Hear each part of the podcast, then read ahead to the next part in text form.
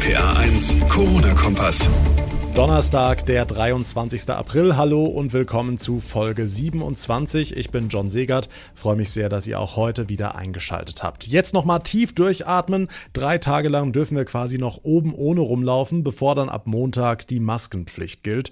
Und wir merken es momentan täglich in der RPA1 Redaktion. Die Verunsicherung in der Bevölkerung ist riesig. Wo muss ich überall die Maske tragen? Auch beim Spazieren oder beim Autofahren? Was ist mit Kindern? Das nur einige Fragen, die uns täglich erreichen erreichen. Diese und viele weitere wollen wir in dieser Folge beantworten. Außerdem, die Läden sind wieder offen und die Innenstädte zum Teil wieder relativ voll, zum Teil aber auch wie leergefegt. Eine neue Studie zeigt jetzt, die Bevölkerung geht durch die Lockerung je nach Bundesland sorgloser oder eben vorsichtiger mit der Corona-Pandemie um. Die bundesweit vollste Stadt, die liegt direkt vor unserer Haustür. Welche das ist und die Ergebnisse der Studie, die verrate ich euch in dieser Ausgabe und ich spreche mit einem jungen Mann aus Köln, der als einer der ersten Schüler in ganz Deutschland heute wieder zur Schule musste. Wie das war unter den neuen Hygienebestimmungen, das erzählt er mir selbst, jetzt aber wie immer die aktuellen Zahlen und Nachrichten.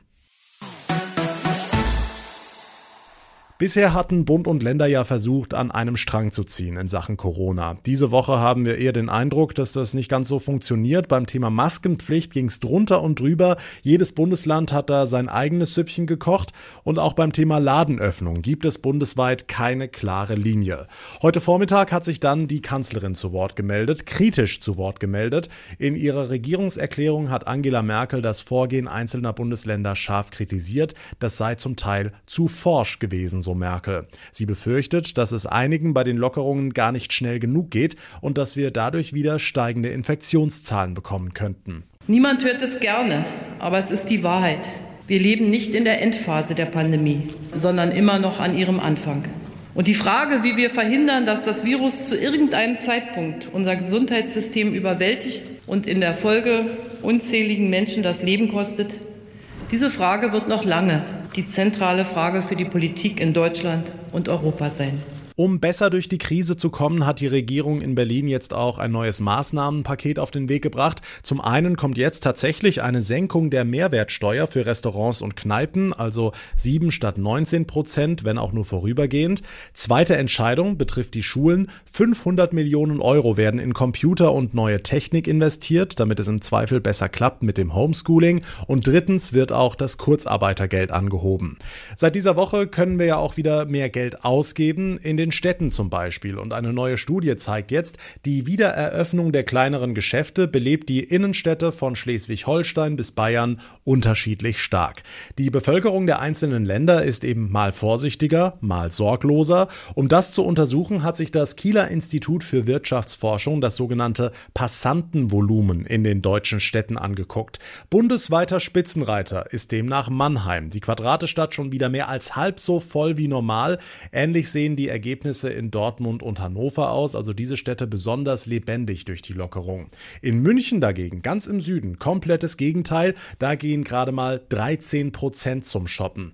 Experten äußern sich besorgt, dass dieses Gewusel in manchen Städten zu einer neuen Ausbreitung des Coronavirus führen könnte. Um das aber zu verhindern, gilt ja ab der kommenden Woche auch in den Geschäften die Maskenpflicht. Aber wo genau muss ich die Maske denn jetzt ab Montag aufziehen? Was, wenn ich mein Essen im Restaurant abhole? Müssen auch Kinder Masken tragen? Ihr schreibt uns täglich sehr viele Fragen, daher fassen wir nochmal alles Wichtige zur Maskenpflicht zusammen. RPA1 Infochef Jens Baumgart, fangen wir ganz vorne an. Wo überall gilt die Maskenpflicht? Also das gilt wirklich nur in Geschäften und in öffentlichen Verkehrsmitteln, also Bus oder Bahn. Äh, Geschäfte bedeutet überall, wo man reingeht, also zum Beispiel auch Banken, Sparkassen oder Post.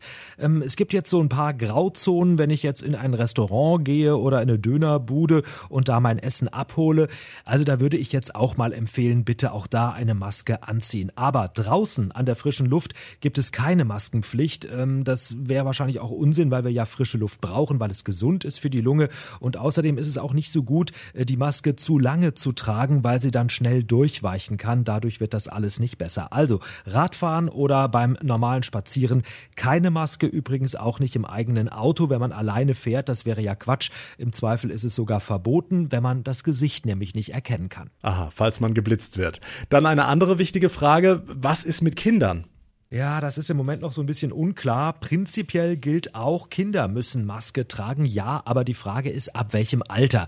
Äh, Kinderärzte sagen, unter drei oder unter vier Jahren ist es einfach nicht machbar oder sogar kontraproduktiv, äh, weil die Kleinen dann die ganze Zeit an diesem Ding rumhantieren. Aber ähm, da müssen wir jetzt erstmal noch die konkrete Rechtsverordnung für Rheinland-Pfalz abwarten. Die soll heute oder morgen ausgearbeitet werden zum Thema Maskenpflicht.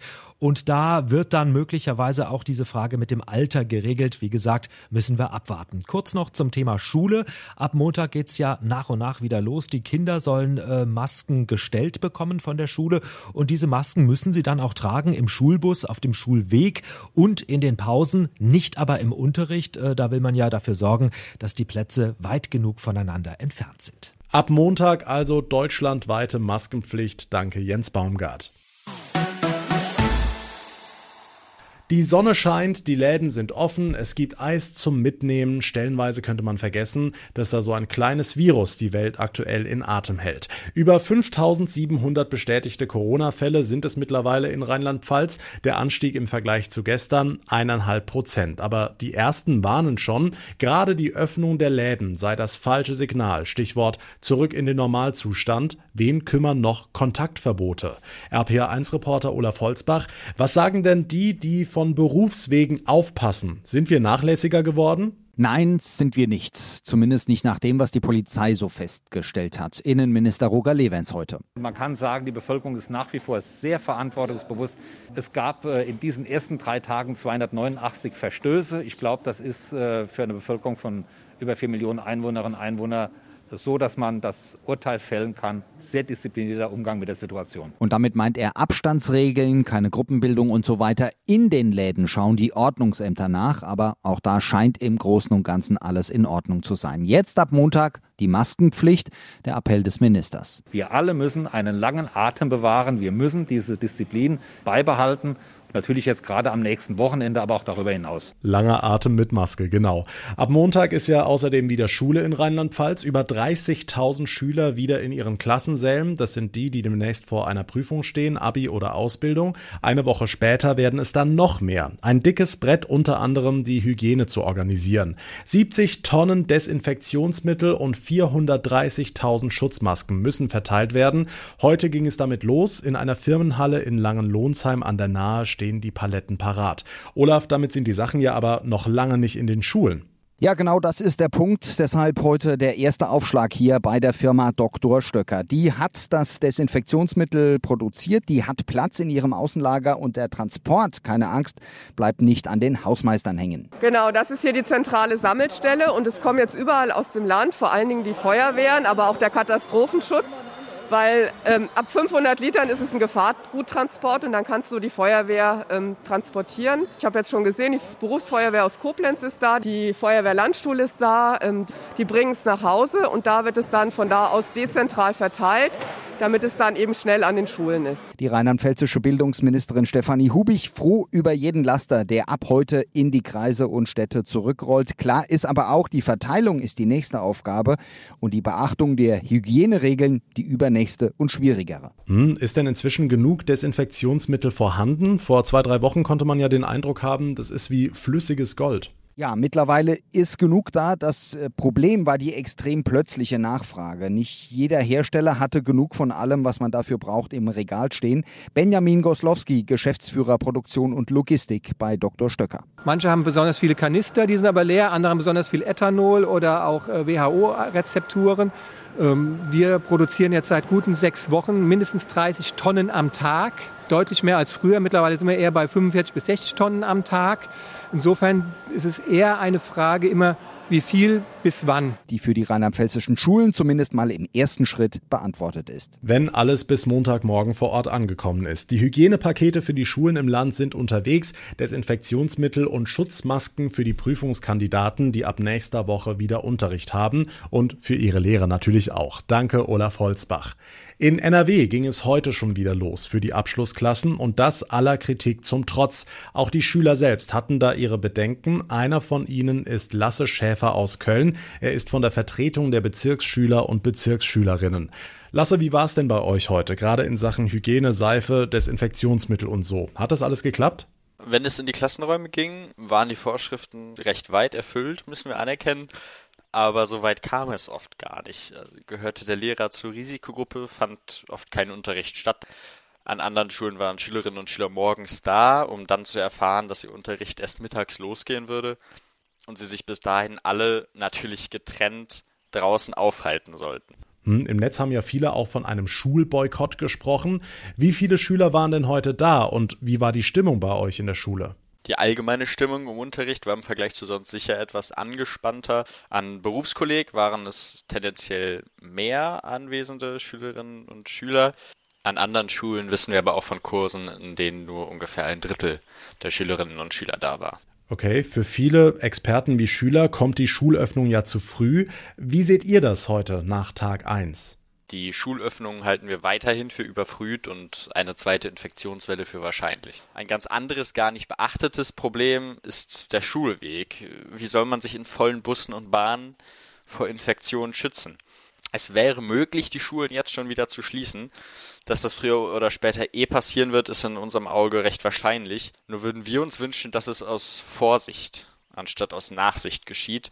Noch besser wäre natürlich gewesen, in diesen Zeiten Geduld zu bewahren und die Schulen gar nicht erst wieder zu öffnen. Schulstart in NRW heute, zumindest für die Abschlussklassen, mit viel Kritik von allen Seiten. Danke, Lasse Schäfer aus Köln.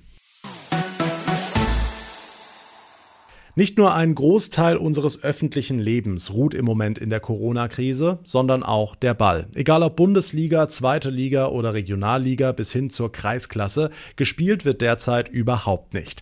Bei einer Online-Pressekonferenz haben heute der Fußballverband Mittelrhein und der Fußballverband Rheinland darüber informiert, wie die Saison weiter verlaufen wird. Und RPA1-Reporter Mike Fuhrmann, eine einheitliche Lösung gibt's nicht. Nein, es gibt komplett unterschiedliche Vorgehensweisen. Das Präsidium und der Beirat des Fußballverbands Mittelrhein haben sich für eine Fortsetzung der Spielzeit ab September entschieden. Heißt, die Saison 2019-2020 soll hier auf dem grünen Rasen zu Ende geführt werden. VfM-Präsident Bernd Neuendorf. Wir sagen, wir möchten lieber eine Saison zu Ende spielen, als zwei Saisons nicht richtig zu spielen. Das wäre nämlich der Fall, wenn wir jetzt abbrechen würden, wenn die Plätze dann immer noch nicht freigegeben sind am 1.9., dann können wir auch am 1.10. oder 1.11 notfalls sogar am 1.2.21 beginnen und die Saison dann bis zum Sommer des nächsten Jahres zu Ende spielen. Der VfM will nun in den kommenden Wochen mit allen Vorsitzenden der 1100 betroffenen Vereine in Vereinsvideokonferenzen sprechen und sich ein Meinungsbild zum Vorschlag einholen. Dabei hat jeder Verein eine Stimme. Die finale Entscheidung soll Anfang Mai von Präsidium und Beirat getroffen werden. Beim Fußballverband Rheinland hingegen sieht's ganz anders aus. Hier hat sich das Präsidium für einen Abbruch der Spielzeit ausgesprochen. Der Präsident Walter Desch. Wir haben das nun im Präsidium diese Woche sehr ausführlich auch über Videokonferenz beraten und haben beschlossen, dass wir empfehlen werden den Abbruch mit dem derzeitigen Tabellenstand. Im Rheinland soll also der aktuelle Tabellenstand gewertet werden. Absteiger soll es nicht geben. Die Vereine werden nun informiert und können dafür oder dagegen stimmen. Auch hier entscheidet am Ende das Präsidium des Fußballverbands. Der Fußballverband Südwest hat sich im Übrigen noch nicht dazu geäußert, wie er vorgehen will. Wir halten euch auf dem Laufenden. Danke, Mike Fuhrmann. Was hätten wir bei wochenlangem Sonnenschein im April 2020 gemacht, wenn es Corona nicht gäbe? Richtig, wir würden wahrscheinlich jede freie Minute am See oder im Freibad verbringen. Stand heute wissen die Freibadbetreiber noch nicht, ob sie in diesem Jahr überhaupt aufmachen dürfen. RPA1-Reporterin Maike Korn, trotzdem bereiten sie sich darauf vor. Seit dieser Woche haben ja auch Zoos und Tierparks wieder geöffnet. Im Freibad Sprendlingen hat das Team von Achim Mattes jedenfalls zu tun. Also wir machen Grundreinigung vom Becken und den Gebäuden. Wir renovieren die Rasenflächen zum Beispiel. Aber wir füllen das Becken noch nicht und wir nehmen auch noch nicht die Wasseraufbereitung in Betrieb, könnten das aber relativ schnell herstellen. Falls das grüne Licht kommen sollte, könnte es theoretisch innerhalb einer Woche losgehen. Das Badewasser als solches stellt ja eh keine Gefahr dar. Das chlorierte Wasser ähm, verbreitet den Coronavirus nicht. Aber halt drumherum auch das Benutzen der Toiletten, das alles muss dann ein bisschen geregelter durchgeführt werden, einfach als das normalerweise der Fall ist. Da bräuchte es dann spezielle Sicherheitskonzepte, sagt Mattes. Ähnlich wie für Zoos und Tierparks müsste es auch im Freibad eine Obergrenze für Besucher geben und die müssten untereinander Abstand halten. Wie können wir die äh, auf den Liegewiesen so unterbringen, dass sie eben, dass Abstände da sind? Gegebenenfalls mit ähm, Heringen und Platznummern und sowas stelle ich mir da vor. Das ist halt, kann, lässt sich gut sagen. Wir haben das noch nie ausprobiert, aber ähm, in diese Richtung müsste es dann laufen. Naja, die Hoffnung stirbt bekanntlich zuletzt. Vielleicht wird's ja irgendwie irgendwann doch noch was. Damit kommen wir zum Ende der heutigen Ausgabe. Jetzt seid ihr auf dem aktuellen Stand. Wenn ihr Feedback habt, immer gerne her damit an rpa1john bei Facebook oder über Instagram oder aber als Bewertung bei Apple Podcast. Freue ich mich sehr drüber. Mein Name ist John Segert. Wir hören uns morgen wieder. Bis dahin eine gute Zeit und vor allem bleibt gesund. Der RPA1 Corona-Kompass.